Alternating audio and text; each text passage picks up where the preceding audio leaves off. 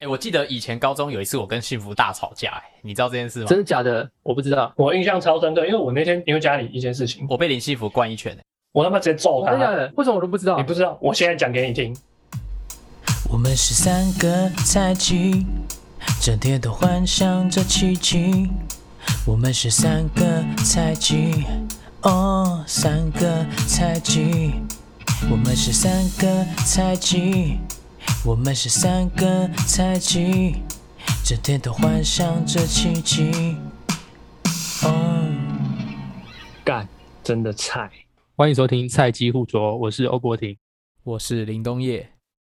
我是林幸福。有这次有稍微慢一点点，对啊，这个是真的慢半拍。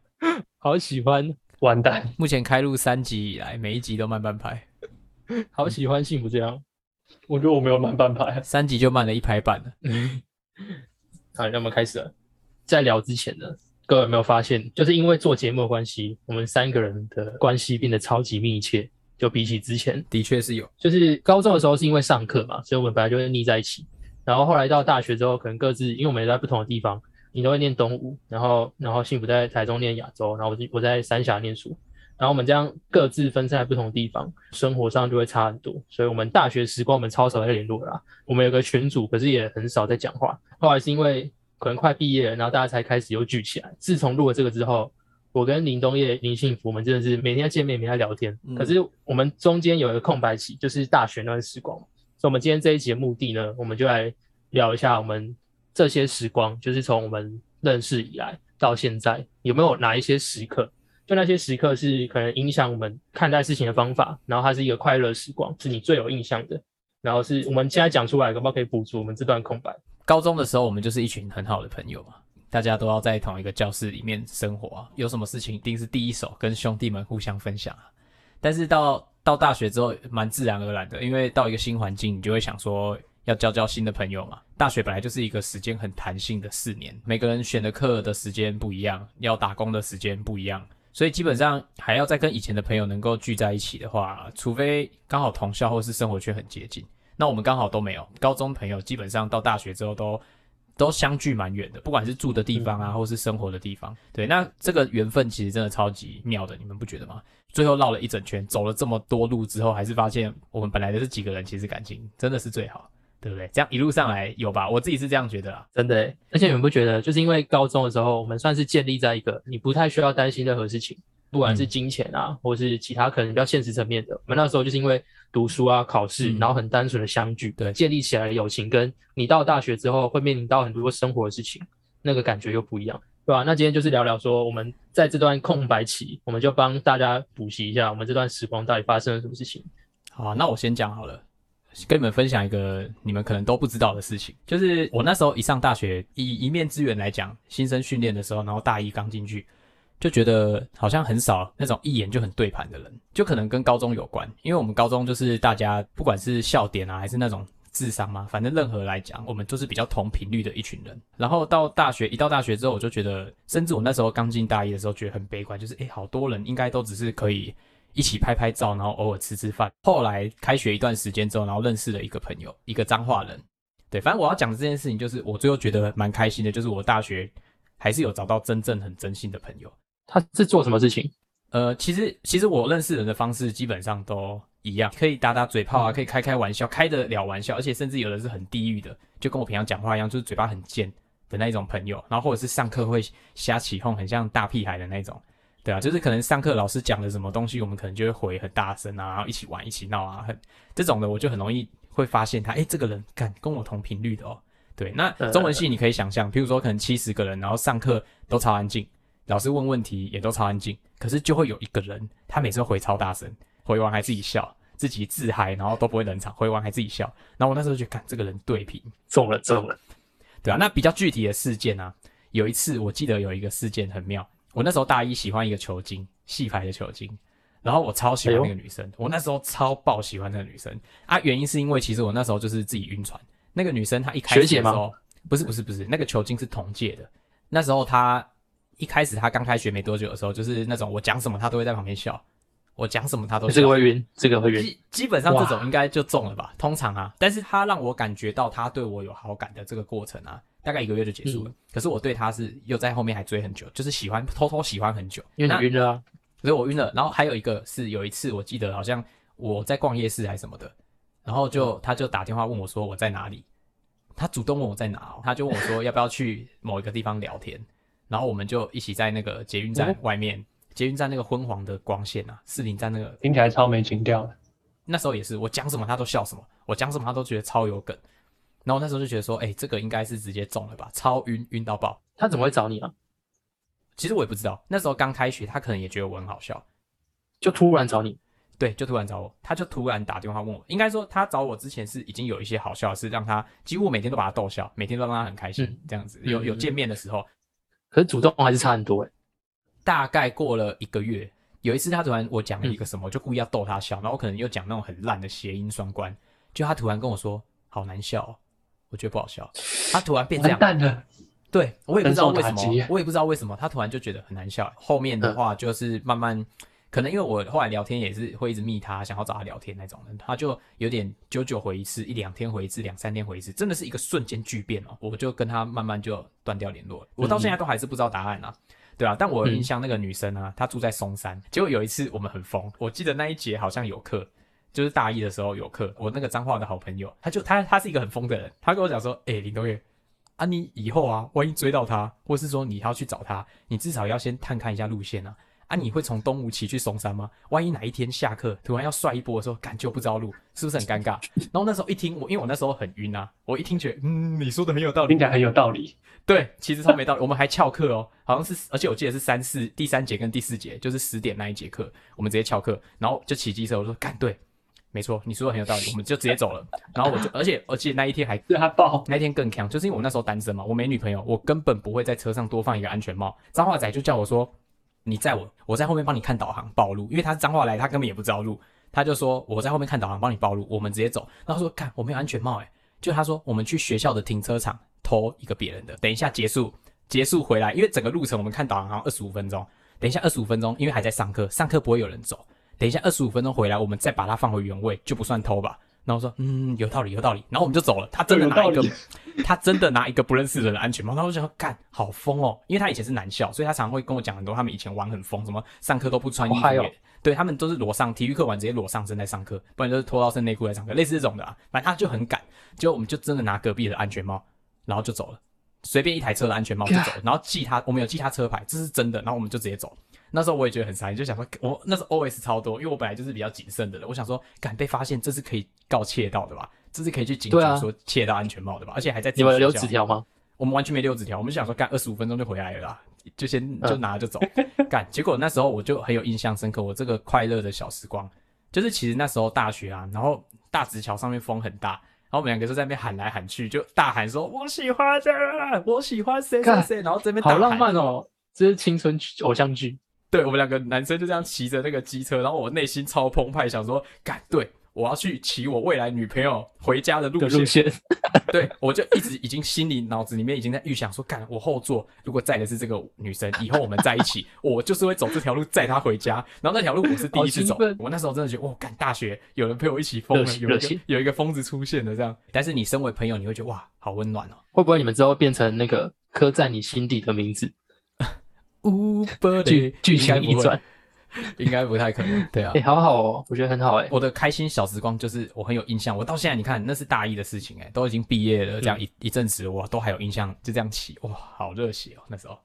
我们那时候为什么会莫名其妙说要去骑大直桥？就是我记得在追女生的时候，不是很容易就会患得患失吗？她可能今天对你很热很热情，你就哇今天好开心要在一起了，结果明天只回两个字，然后五六个小时都没回，你可能觉得刚好失落。对，那我记得那一阵子就是已经到我刚刚讲的那个尾声，就是她已经有点慢慢疏远我，那个女生有点慢慢在疏远我。然后我这个朋友他就是想说要给我一点动力之类的，嗯我记得那时候的情境是这样，所以他来说我们就直接骑车，然后去逛一次他回家的路线。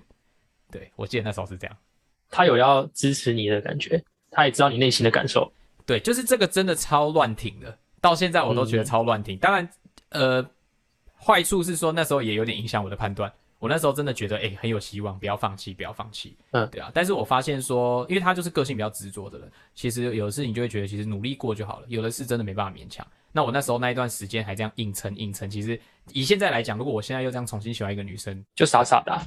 对，如果这样试过了，然后真的被冷淡了，我就会选择我也冷淡了，我我这边也放掉了，对啊，就会慢慢放掉，因为这个真的不适合你，就算在一起了，像第一集讲的，你在一起了还要相处、欸，又不是说真的把他、让他开心，然后追到了，你就人生都胜利了，又不是这样子，对啊，可是像我，我觉得这个是虽然他结果是不好的，可是我觉得你在追那个过程，有一个朋友，就是他陪你一起参与这一段，嗯，就超开心。而且你刚刚讲那个我懂诶、你会想说我做了什么事情会不会别人不喜欢不能接受？可是你们感觉之间就是那种我可以接受你全部，你也可以接受我全部，然后我们就对两个一起疯。因为像刚刚讲的，其实要把你的个性，就你个性就是谨慎，然后拘谨一点点。要把你从那之中拉出来，甚至做一点强的事情。理性来讲，你应该是你不会允许这件事情，可是他可以这样做，我觉得代表他对你来讲应该是很重要。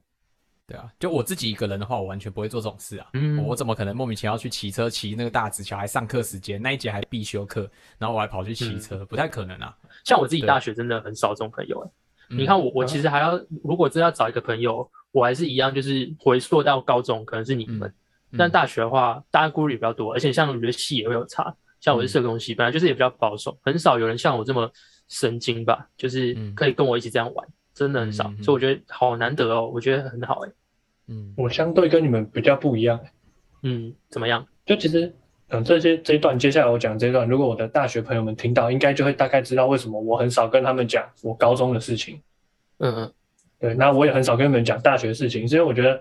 大学这四年其实影响我超多的。嗯这么讲，就是我一直在我不管高中还是大学的时候，我一直在思考，我在一个团体之中，我应该扮演的角色是什么。呃，反派角色。对，那我高中之所以会这么负面的状态，是因为我的好朋友们，就是你们这几个人，每一个人都有自己的特长，嗯，嗯然后我书又读不又没不会比人家好，就是我高中找不到我应该定位在哪一个角色。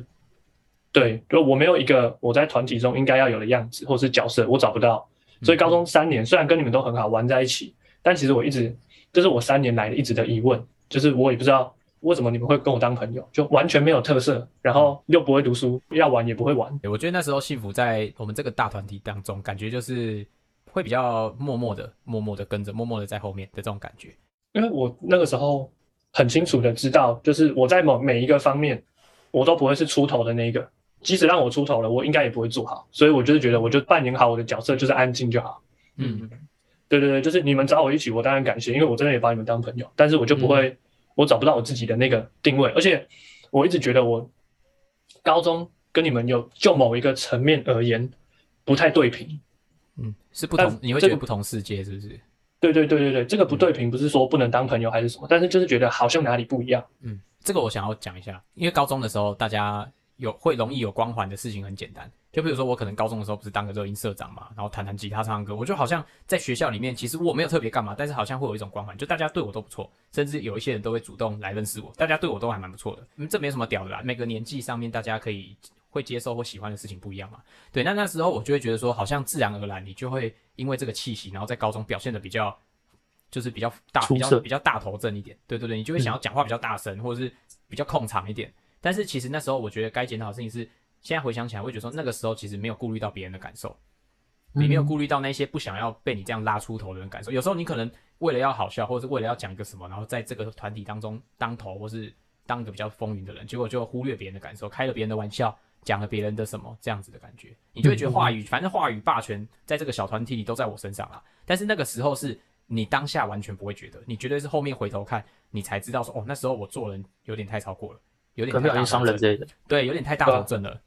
对，嗯我那时候的想法就会是这样，就我哪里都出不了头，那我就安静扮演好，即使我什么，即使我看得到，我也知道，但是我觉得我就是当好一个笨蛋的角色。对，这是我高中时候的想法。我觉得高中有个很特别点，就是你不会因为他是谁，或是他做了什么突出了，你就想要跟他在一起。有时候只是因为嗯你就觉得跟他在一起会有那个频率，然后会就是就舒服啊对对，就我那时候跟幸福相处的时候，我觉得是获得一种安全感，一直直到到现在，嗯，我觉得幸福不管在工作、思想都成熟很多，不过都还是会觉得幸福有时候太硬了啦，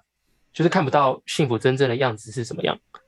幸福脑袋应该会有很多想法，像是在别人面前我要做什么，表现出什么。那对我来说，我就很希望可以看到幸福最真实的那一面。其实你们算看到蛮真的一面哎、。其实我想回答一个问题，就是幸福说，哎、我们为什么会想跟他当朋友？以我自己来讲，我讲一个真实的，就是我们大学不是都很少见面吗？可是我大学每一次只要有出去玩啊，我们譬如说跨年还是会见一下嘛，因为幸福住比较远的地方，我基本上都一定会带他回家。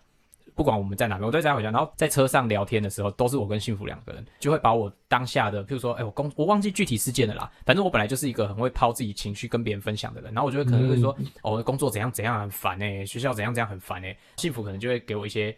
回馈，但那个回馈可能就是他明明不一定是这么正向的人，可是他都会给我一些很正的能量，所以基本上我我很容易开启一个善良雷达，我感测到这个人如果对我是善意的，他不会给我一种敷衍或是一种不舒服的感觉，只要我那个善意的雷达我感测到，我就会觉得这个人很好，所以幸福有给我这种的感觉啊，也是像你讲的他很认真同在倾听啊。对，统合起来也是安全感的问题。所以那个善良雷达打开，其实我对朋友的判断点基本上就是这样，就是你其实是一个很很真实、很善良、很真诚这样的人就可以，不会去想说哦，你有没有十八般武艺。以朋友角度来讲，你又不会养我，你就算今天很会赚钱，你开特斯拉，你多厉害，你怎样，那都不是朋友之间会在意的事情啊，对不对？我在意的就是那一句，诶，我们很简单的关心，很简单的温暖，你是不是就觉得大家就是好朋友，对不对？就是这样子啊。我高中的时候就是因为一直在想这些事情，然后我就在思考我到底应该扮演什么角色，所以我高中的那个时候就觉得我的这些朋友们，除了朋友之外，对我来说比较像一个哥哥的角色，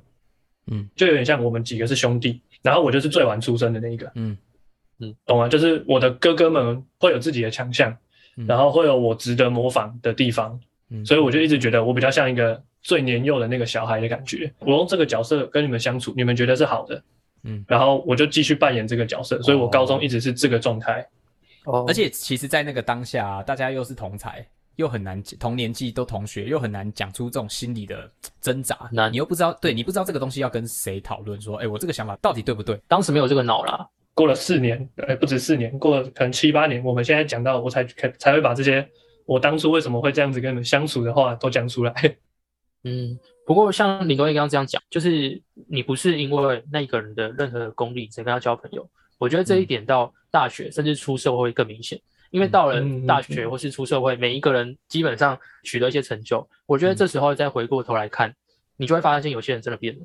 就是你知道说他装了很多东西，他身上有很多装备，可是你已经因为他太多装备，你靠近不了他了。可是有一种人，我觉得像幸福这种人，他就是他虽然他有取得他的成就什么的，可是你知道有一个地方是你可以接近他的地方，嗯。就是那种亲近感还是在，不会说因为他取得了什么成就，然后他就好像跟你很疏离耶。就是现在好像我们以前明明在同一个水平上，我们就是建立在没有任何利益关系上，我们就很开心的这样聊。可是现在因为多了某一层，你变好了，结果或者是我变好了，可是你不是因为替我开心，我觉得多那一层就会让你觉得好可惜哦。就以前朋友你就相处那么开心，因为我以前的想法一直都不是我们哪一个朋友好了之后，因为我真的看过蛮多朋友好了之后就可能不会把你当朋友，但是如果有一天不能说多好的成就什么的，我反而会比较倾向我们可以一起做一件事情，反而不会去比那个、哦你成就很好，那我要比你更好的那种感觉。我就觉得我们要好，我们可以大家一起更好。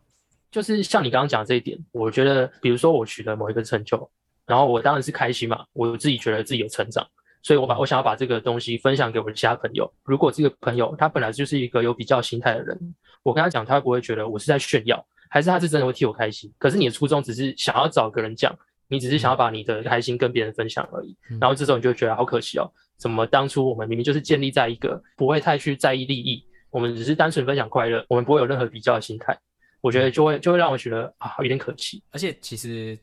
到大家慢慢年纪一一年一年这样年纪在增长啊，变成说这个东西的缘分，它其实很可惜。就是如果你今天跟这个人相处的不愉快，你可能也不会特别想要用一种说教的角度去去教别人，或是去跟他讲。那他可能如果也没发现，那基本上你们两个人的关系就是慢慢疏远啊，就是这样子。对所以所以朋友就感觉大长大好像朋友比较少，真的很合拍的朋友越来越少。啊，如果是相处的顺畅舒服的，就自然会走得近。那远的呢，也不会有人特别去惋惜，就是慢慢就淡啊，就越走越远了这样子。真的，真对的，啊，回到我刚刚前面讲的，我我刚才讲了我高中跟你们的相处状态嘛，我现在来讲讲我大学跟我朋友们的相处状态。就是嗯我大学的时候，大一开始，我发现跟我一样奇怪的人很多。对，所以我觉得这是我跟你们不一样落差。你们都是进了大学之后，发现自己好像跟人家不一样。嗯，我是进了大学之后，发现好多人跟我一样。他是怎样怪？我以前会有那种很疯狂的想法，但是我的朋友，可能高中时候的朋友们，是不会，还有我受的教育跟影响，是不会允许我这么做的。嗯但我大学因为从台北到台中了嘛，没有人管。虽然其实高中就没什么在管，没有什么被管啊。幸福妈妈有在听这一集吗？管一下，该管一其实下。我妈，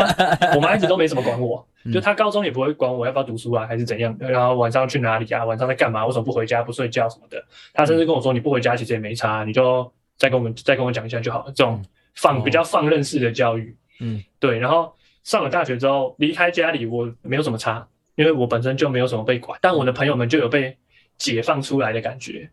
嗯，你们身边应该有这种朋友，你说大家都是对对对一一上大学离开妈妈的魔掌，然后突然可以玩起来。对对对，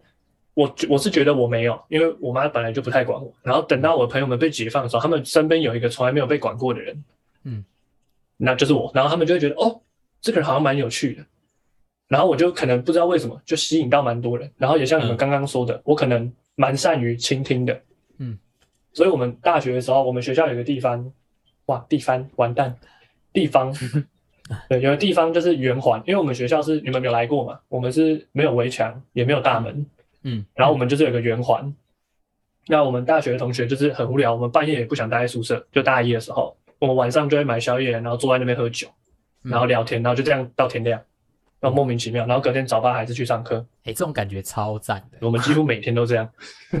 而且那种夜深人静的时候，哇，心事都讲出来，对然后大家大家安静的时候，突然很多人愿意把他们的不管是过往啊，他们现在的烦恼还是什么嗯，掏出来跟大家讲。我很喜欢这种感觉，所以我大一的时候很常，就我大学同学们也知道，我很常在圆环那边跟我的朋友们那一阵子都很少在睡觉，很少在讲一个题。外话，那时候很好笑，就是我跟我们我大学有一个很好的朋友，嗯，对，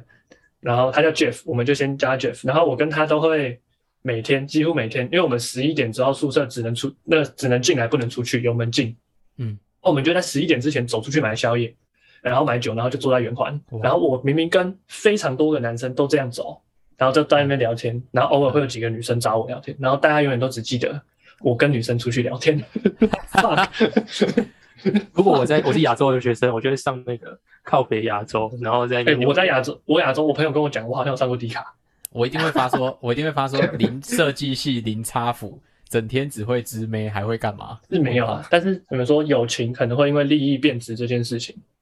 讲实话，我在亚洲说真的认识的同学们，蛮多都他们真的都是富二代，蛮现实的啦。很多朋友就是看你哦，你怎么样，你怎么样？因为我们学校说实话，你在停车场看到的跑车、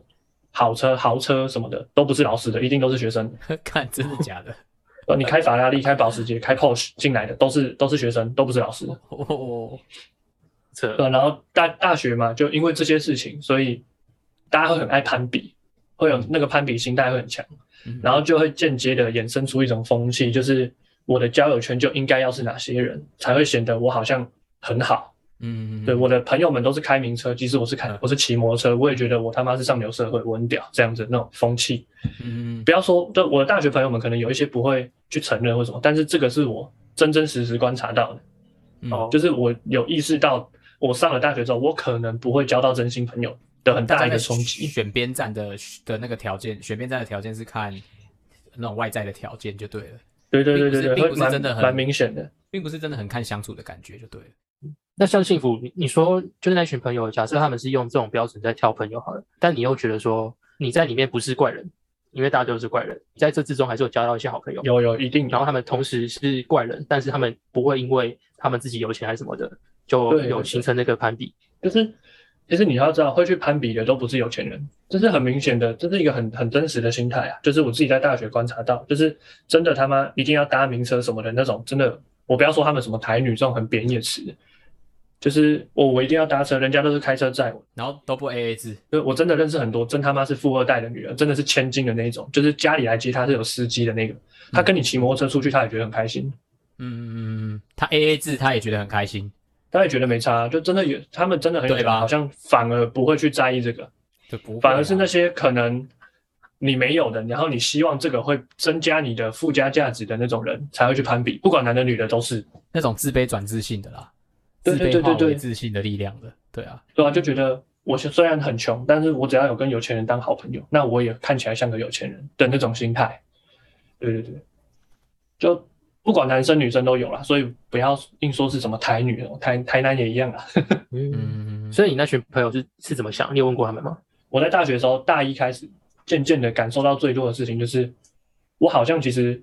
就算不是面对课业的问题，面对人生的问题的时候，我自己也能用我的一套逻辑去解决这些问题。嗯甚至我的这些逻辑比较不一样，是可以帮到别人的，人家也可以觉得哦，这个想法好像可以做做看。嗯，开始越来越这种事情哎越来越多的时候，我这个人就变得比较有自信一点。而且你有没有发现选对戏很重要？因为其实你看嗯高中逼大家一定要学那些不一定喜欢的东西，那如果上课就是一天八小时都在学习，干那些东西如果都很没天分也很没想法的话，哇，真的超自卑的。但是如果大学啊我大学干高中就这样你像你像你大学选了一个自己有至少有点兴趣还算拿手的事情，你是不是就觉得整个都开阔起来了？整个整对对对个环境都让你比较自在一点的感觉。对啊，嗯然后看到那个学习排名，哎，原来我可以排到这么前面，对啊甚至因为我排名从来没有出现过个位数。因为去学校的目的就是要学习啊，然后你就发现，哎，这个学习我是可以 hold 得住的，你就会越来越有动力啊。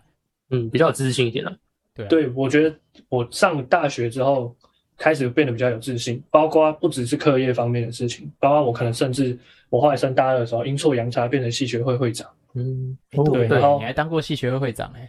每一些小事情的自信慢慢累积起来，然后甚至我后来交了一个女朋友，虽然我们现在分开了，但因为他我也从来没有，我才知道，哦，其实我可以谈一段，我可以真的那么全心全意的爱过一个人，嗯，然后我可以为他付出很多，我愿意跟他，就算人家说什么大学一定要谈很多恋爱，我就是大学只有谈过他一个女朋友，我也完全不会后悔。嗯，所以你大学的时候、其实确认了很多事情、欸，对对对对，就是我高中的确认很多那些谜底，心理不确定的答案，你都在大学找到答案了。哎，对对，嗯在高大学的时候慢慢就解开，发现其实很多事情，我以前觉得我做不到，其实我都做不到。像你们可能在高中的时候就已经很确定自己可以做好一件事情等等，这些东西我都是一直到大学我才慢慢的确认，哦，我是有这个能力，我好像真的可以。嗯，对，所以我的大学朋友们，当然我不会让我的大学们朋友们知道我有这么多的迷茫，因为你们我的个人习惯可能就真的是比较硬一点。到后面的时候，他们才他们就会突然觉得，哦，幸福好像还是个还不错的人，这样，那也都比较愿意跟我相处，甚至遇到麻烦问题的时候会来问我，这样我就觉得，哦，我也可以扮演一个这样子的角色。所以这些事情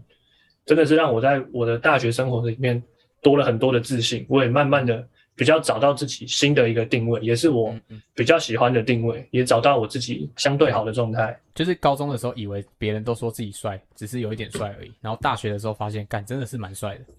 哦，没有没有没有，这这我倒是真的没有觉得我帅，倒是真的没有哎、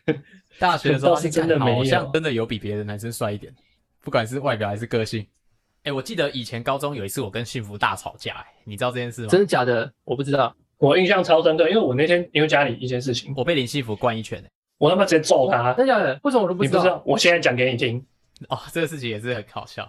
干超好笑。我那天早上心情超差，一连串的虽小事情，我一出门就跟我妈吵架，然后我后面搭车什么一连串，我心情超差，我已经脸超臭。一走进学校就看到就遇看到林东义，我想说哦，看到朋友应该蛮开心。就林东义从头到尾 从校门口一路在我旁边一直嘴一直嘴，从一大早开始嘴，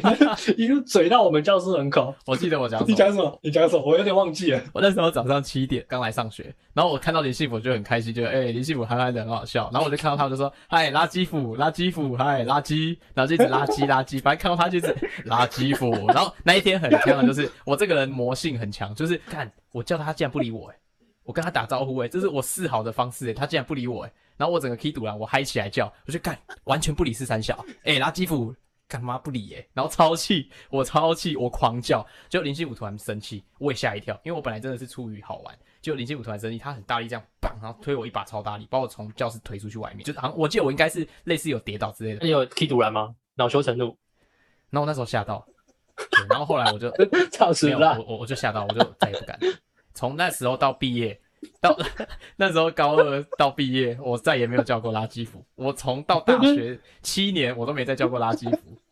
我印象中是我把他推出去之后，我就回我的座位坐着，对然后我也回我的座位坐着。就没有后续了，超莫名其妙。我我记得我是回家之后，我有传讯息跟他道歉，我跟你幸福道对，歉。好像有，好像有。对，我跟他说我没有恶意啊，我就是跟人家打招呼、跟人家玩都是这个样子。对，然后希望希望你不要幸福也我记得我我他就说他只是心情不好，怎样怎样，他没有没有对对对也没有对对对对，然后也跟我道歉，然后我们两个就没事了，然后隔天我们就还是，这就是男生啊。对，我记得我隔天就也是很主动，就一样找他嘴炮啊，然后就没事啊。这是高级啊。对，我们就高二高高二，印象中是高二。对哦，啊，你都也没没有跟我讲过哎。没有，我我一个人都没讲过，我一个人都没讲过，因为我那时候觉得很丢脸啊，干在学校嘴炮被打。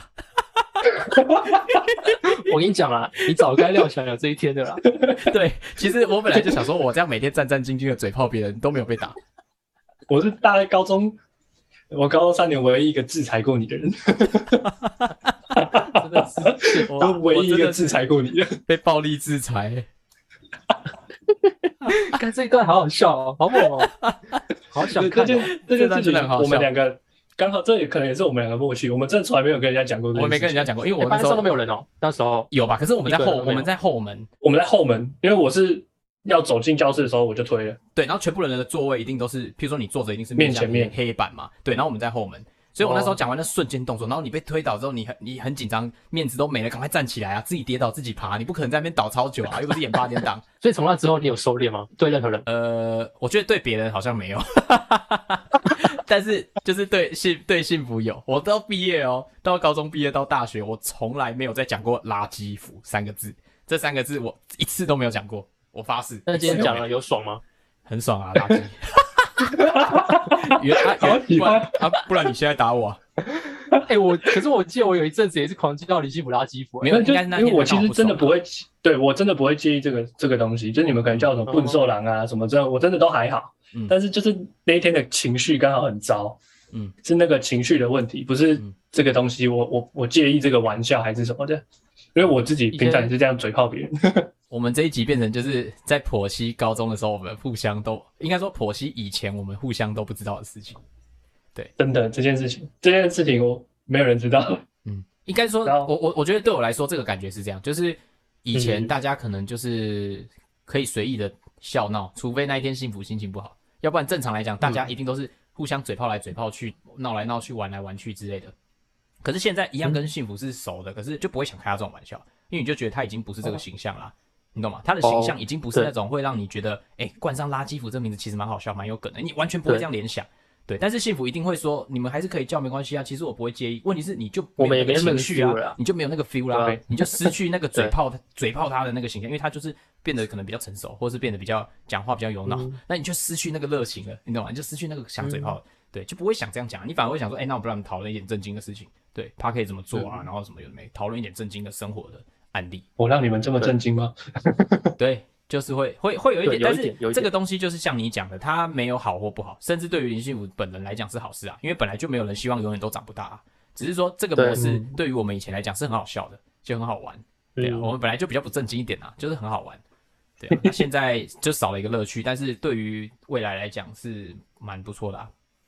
嗯。嗯。所以其实像今天这样子啊，我们从一开始本来是在讲一个有印象的欢乐小时光，嗯就发现其实这个欢乐小时光其实有很大一部分是有朋友，嗯就是你有一个朋友可以共同参与的时候，我觉得那个小时光很容易凝结起来。就不管像是林多威刚刚讲的，像林多威的四年如果没有那个脏话仔，嗯搞不好林多威现在是一个很冷淡的人，就有一个心中被填补一块感觉。如果没有的话，搞不好林多威就是整个超台北人的啊，应该这样讲。我。我觉得是这样，就是每个人嗯。应该说人都是群居动物，每个人一定身边可能你认真想都会有那个陪伴你成长的人，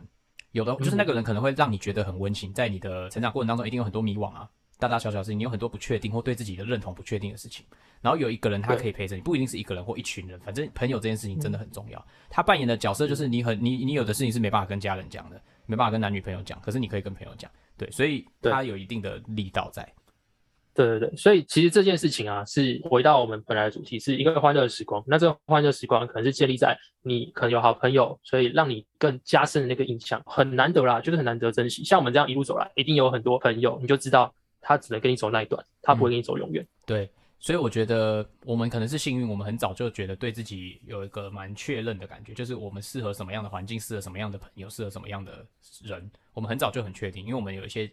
我们有一些经历比较早。比较特别。那嗯我觉得，如果有一些人，你对自己还是很迷迷茫、迷惘的时候啊，就是你你像有幸福讲的那种，你不知道自己到底是怎样的人或适合怎样的朋友，然后觉得交朋友好像都找不太到什么真心的朋友。其实你就是只要当你有这个思考的开始，你就是开始自我探索，就是一个很好的开始。当然，有的事情还是要靠运气啊。你如果运气嗯有一点算是说，你如果找到了真的这样一个知己发现，就像像我大学的那个好朋友，我也没有预计说这个人会出现在我生命里啊。有的事情都是互相吸引，但是当你今天敞开心胸，觉得说哦，我想要来试试看的时候，其实说不定那个机缘就来了。所以我觉得刚好有听到这一段的朋友啊，或是以前的同学，我觉得你身边应该会有这样一个人，就是你想到他，你会突然噗嗤一笑。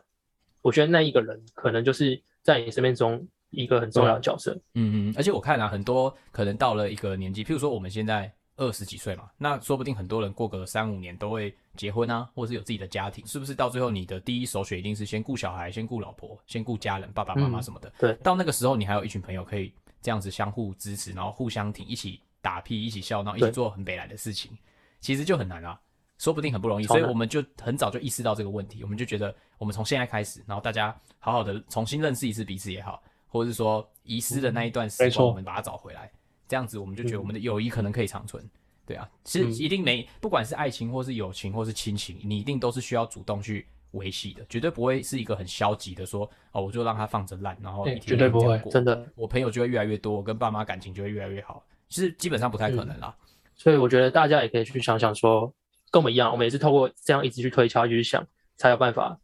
就是发现有这样一群好朋友。嗯我觉得如果大家有这样子的想法，你也可以跟我们分享。嗯就是原来你也有生命有类似的经验，因为我觉得讲这种事情啊，是算是回过头来可以帮自己充电啊。嗯就是你走到某一点累的时候，回过头来，哎、朋友都一副智障样，你就会觉得，嗯，好开心哦，怎么大家都还是一一模一样。嗯，可其实大家都在为各自的生活努力，所以我觉得如果有人有类似的想法，也可以分享让我们知道。我觉得我们今天想要分享的还还有一个点是想要跟大家讲说，譬如说你有一些以前曾经很好的朋友，然后你也可以试着说，如果你们不是真的吵架吵很凶分开的，或是有一点小小误会或者什么，其实你可以更珍惜那些身边曾经很好的朋友，你也可以把他找回来，然后用你零碎的时间。你上班大家都很忙，用你零碎的时间，我们约来吃个饭啊，出去走走，喝个咖啡对，然后这些朋友他说不定会因此有这些温暖，然后也再去影响别人，互相一个一环影响一环。对啊，我灌过林东院一拳，我们现在是不是还是坐在这里聊天？好了，我是要讲的是，我觉得就是当那个主动的人，因为我们都算是那个主，我们三个都算蛮主动，就是当那个主动的人去维系维系你想要维系的关系，对啊，不要再让遗憾在你的生命当中一个一个发生，对啊，不然时间很快就过去了，然后你的遗憾会一直放在那边，你也没有解决掉事情，对啊，不管你跟哪一个朋友以前，对，不管你跟朋友以前曾经很好，或是曾经吵过架他、现在可能比较少联络了，就赶快去把他找回来，对啊，今天大概的重点就是这样子啦，赞啦。那这集就先这样子啦，大家拜拜。拜。拜个我们是三个赛季整天都幻想着奇迹。